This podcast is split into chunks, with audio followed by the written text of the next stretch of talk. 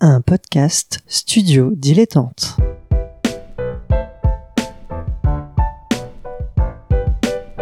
Donc ce que vous proposez comme d'habitude, c'est de la poudre de perlimpin. La République, c'est moi Et je ne me laisserai jamais entraîner par un opportuniste dans cette voie-là. Allez, rangez vos mines boudeuses, rangez vos discours de rageux. Restons polis, le podcast qui explique calmement la politique. Bonjour à toutes et à tous et bienvenue dans Restons Polis, le podcast qui vous explique calmement et simplement, sans prise de tête, la politique. Euh, comme tous les lundis avec mon camarade Nemo, on va vous expliquer justement des choses très basiques. Salut Nemo Salut De quoi on va parler aujourd'hui? De la loi J'hésitais. Oui, cet épisode c'est sur la loi. quoi. La Cet loi. épisode c'est sur la loi, voilà. Eh Dur bien, Alex, c'est de l'ex, comme on dit. Dur Alex, c'est de l'ex. Et sur ce petit extrait sonore.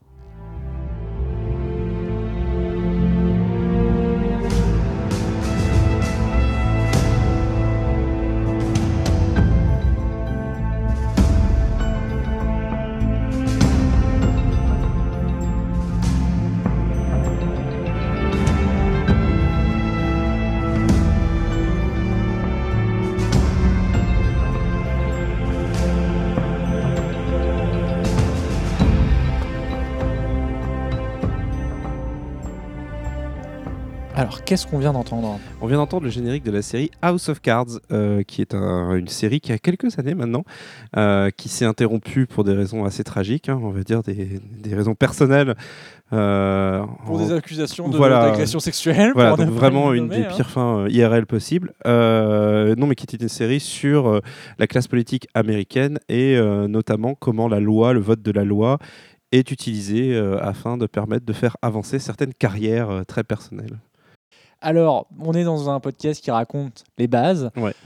Alors, qu'est-ce qu'une loi? Vaste sujet. Euh, bon, loi, c'est une règle juridique obligatoire qui s'impose à toutes et à tous sous certaines conditions, évidemment, parce qu'on ne peut pas, pas tous concernés par les mêmes lois, parce qu'on n'a pas tous les mêmes euh, euh, prérogatives. Il y a des hiérarchies. Il y a fait. des hiérarchies, exactement. Et bah, est-ce que tu peux peut-être nous dire un peu la hiérarchie des, des Alors, lois? je vais essayer de ne pas me planter à ce niveau-là. En fait, je crois qu'en France, euh, alors au le niveau le plus haut, ça doit être la juridiction européenne. Elle s'appli- Euh, elle s'applique à nous. Tout à la Constitution, Alors, je pense. Ouais, alors c'est une vraie question. En fait, c'est un vrai débat. Est-ce que les constitutions des pays sont supérieures aux lois votées au niveau de l'Union européenne Euh, Je sais qu'en Allemagne, notamment, il y a la Cour suprême de Karlsruhe, je crois, euh, qui est- c'est toujours en très en tension, enfin, juridiquement là-dessus.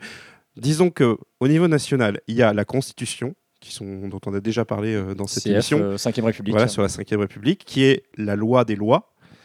En dessous, on a la loi simple, entre guillemets, hein, la loi qui est votée par le Parlement et voilà, qui s'applique à tout le monde. Une loi euh, doit respecter la Constitution. C'est la raison pour laquelle, si jamais il y a un doute, on peut faire appel à un conseil qui s'appelle le Conseil constitutionnel, qui est des juges chargés de vérifier ce qu'on appelle la constitutionnalité euh, d'une loi. Euh, vous avez sans doute entendu parler du mot anticonstitutionnellement. Ben voilà, c'est euh, quand c'est contraire à la Constitution, quand quelque chose a été fait de manière contraire à la Constitution, c'est anticonstitutionnellement. Ensuite, en dessous de la loi, il y a, si je me plante pas, c'est les décrets, C'est Tout ce qui est décret, les codes. voilà, etc. Et euh, je vais pas rentrer dans les détails parce que mes cours de droit sont un peu loin maintenant, mais euh, il y a vraiment des niveaux euh, de loi qui fait qu'en gros, ça sert à déterminer laquelle règle est la plus importante. Par exemple, si la Constitution dit quelque chose et qu'un décret dit autre chose, le décret va aller à la poubelle parce que c'est la Constitution qui a raison, parce qu'elle est supérieure hiérarchiquement. On évalue la loi de façon verticale. C'est ça. En fait, la, la hiérarchie de, de- de la norme, la hiérarchie de la loi. La hiérarchie des normes, voilà, c'est ça. ouais, je cherchais le terme aussi. Euh, c'est euh, comment affiner au plus précis, au plus contextuel, parce que les lois sont générales et impersonnelles. Là où des décrets, des, des, des, des actes administratifs, des, Alors, jurisprudences je vont peux pouvoir donner un préciser. exemple Oui. Euh, Un exemple très récent euh, qui sera dans l'actualité si vous écoutez ce podcast au moment de sa sortie. Euh, Christophe Castaner, le ministre de l'Intérieur, a sorti ce qu'on appelle une circulaire, donc c'est encore un autre mot. Dites-vous bien que c'est une, des instructions ministérielles, voilà, pour donner quelque chose d'un peu plus simple, euh, qui consistait sur l'annonce des résultats des élections municipales.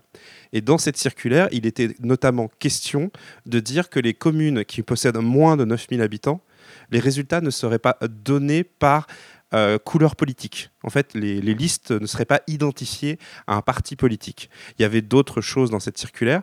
Euh, c'est quelque chose qui a vraiment pris par surprise et qui a ulcéré euh, les, les autres partis, euh, à part la République en marche, qui ont donc fait un recours devant le Conseil d'État en disant que cette circulaire n'était pas conforme à ce qu'on attend d'une circulaire. Et il s'est fait retoquer par le Conseil d'État. Ouais, qui, lui a dit non, etc. ça c'est pas possible.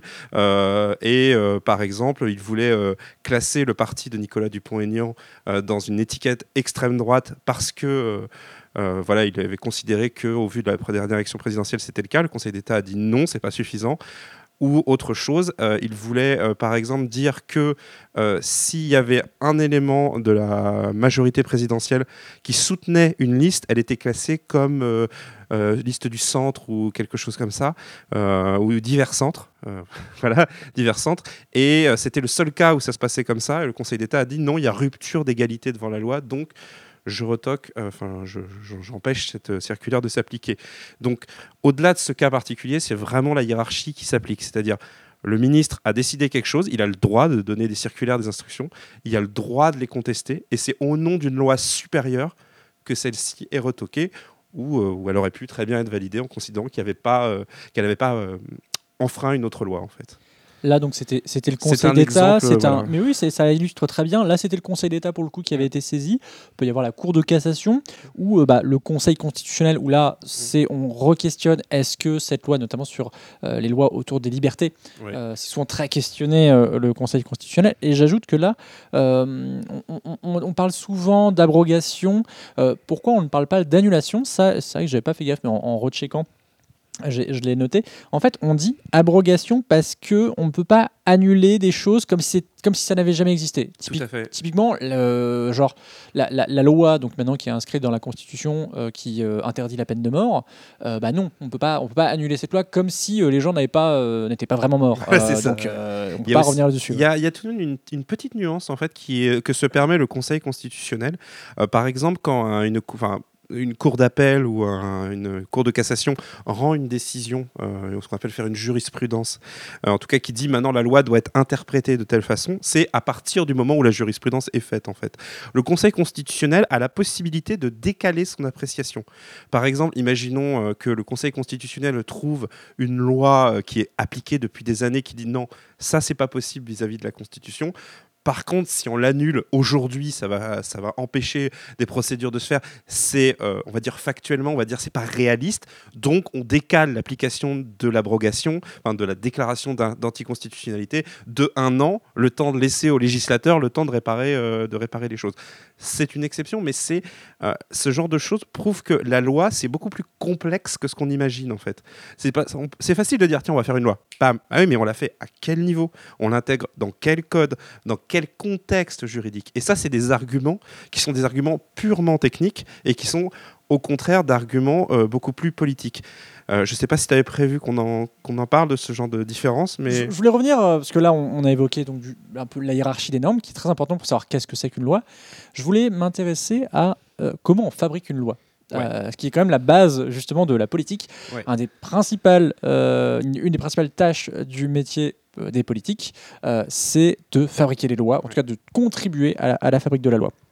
Alors tout d'abord, il y a le dépôt, avec le projet de loi quand c'est le gouvernement qui propose une loi, et la proposition de loi quand Mm. c'est un ou une parlementaire, euh, qui peut être sou- souvent plusieurs à, à proposer des lois hein, d'ailleurs.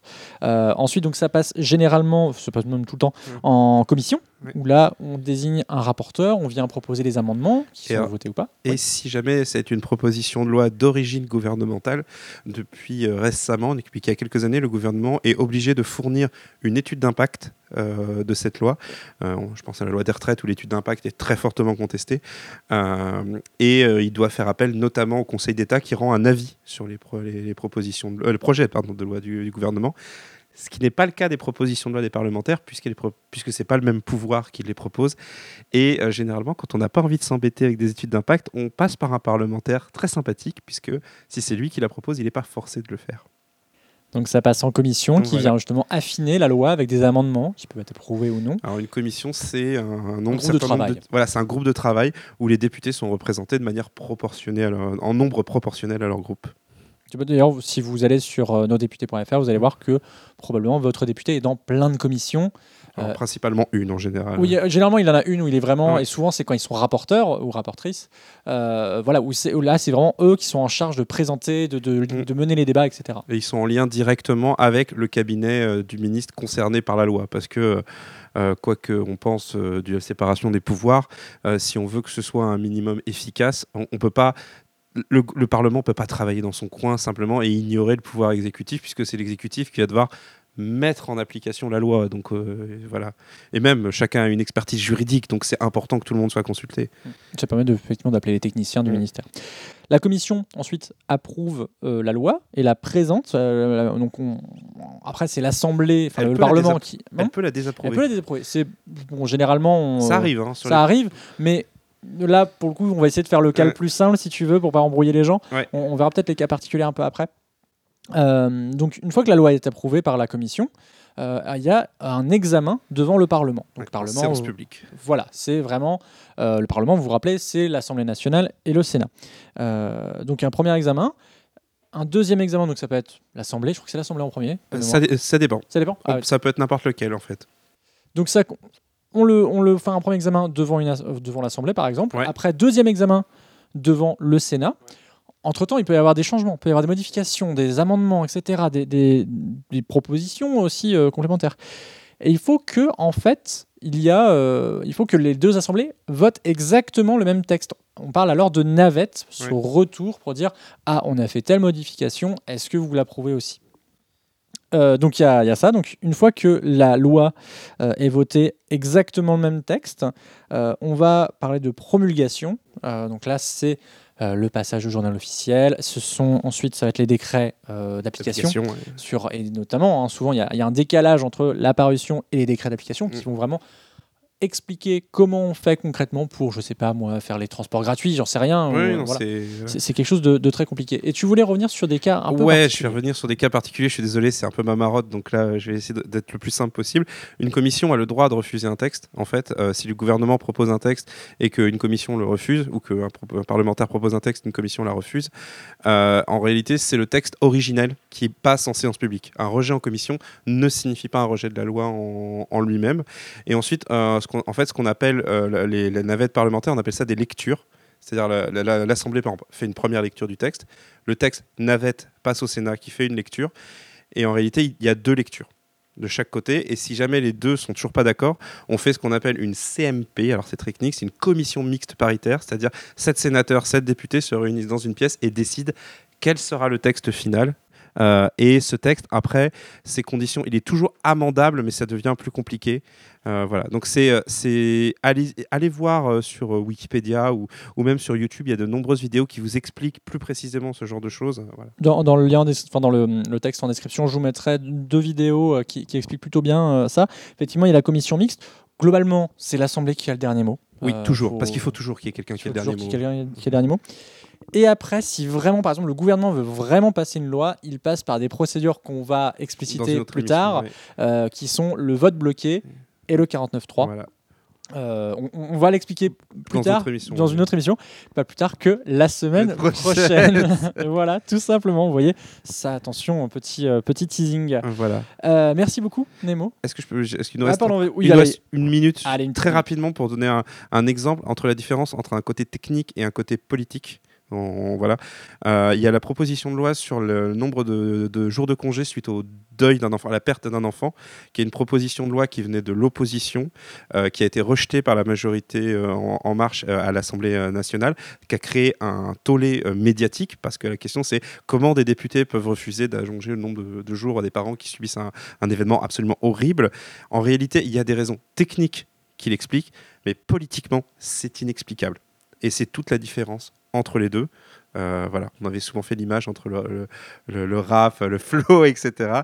Euh, voilà, l'écriture des paroles, c'est du technique, mais le flow, c'est de la politique. C'est très bien, très bien résumé. Et euh, on, on vous invite évidemment à suivre les débats, soit sur Public Sénat ou même sur euh, le LCP, site. LCP fait un très très bon taf. Voilà. Faut, faut le dire, euh, hein, LCP Public Sénat font un très beau boulot. faut s'accrocher, mais, euh, mais effectivement, c'est à saluer. Et aussi le, le travail de regard citoyen avec le site Ouais. nosdéputés.fr et je crois qu'il y a nossénateurs.fr aussi. Ouais, si et. Acropolis aussi qui fait Et des. Acropolis voilà. qui fait un très très bon travail. Merci beaucoup Nemo. Merci Adrien. Euh, nous, on se retrouve donc la semaine prochaine, du coup, vous l'aurez compris, pour le 49.3. Euh, merci à Suzy pour le générique, Suzy, Suzy Q, pardon. Vous retrouverez son bandcamp dans les liens Ouais. en description. Et donc, Federico Garcia, euh, euh, Federico Garcia Lorca, je vais y arriver, euh, disait L'optimisme est propre aux âmes qui n'ont qu'une seule dimension. On vous a donné plusieurs dimensions. on espère que vous aurez gardé votre optimisme. À bientôt. Salut.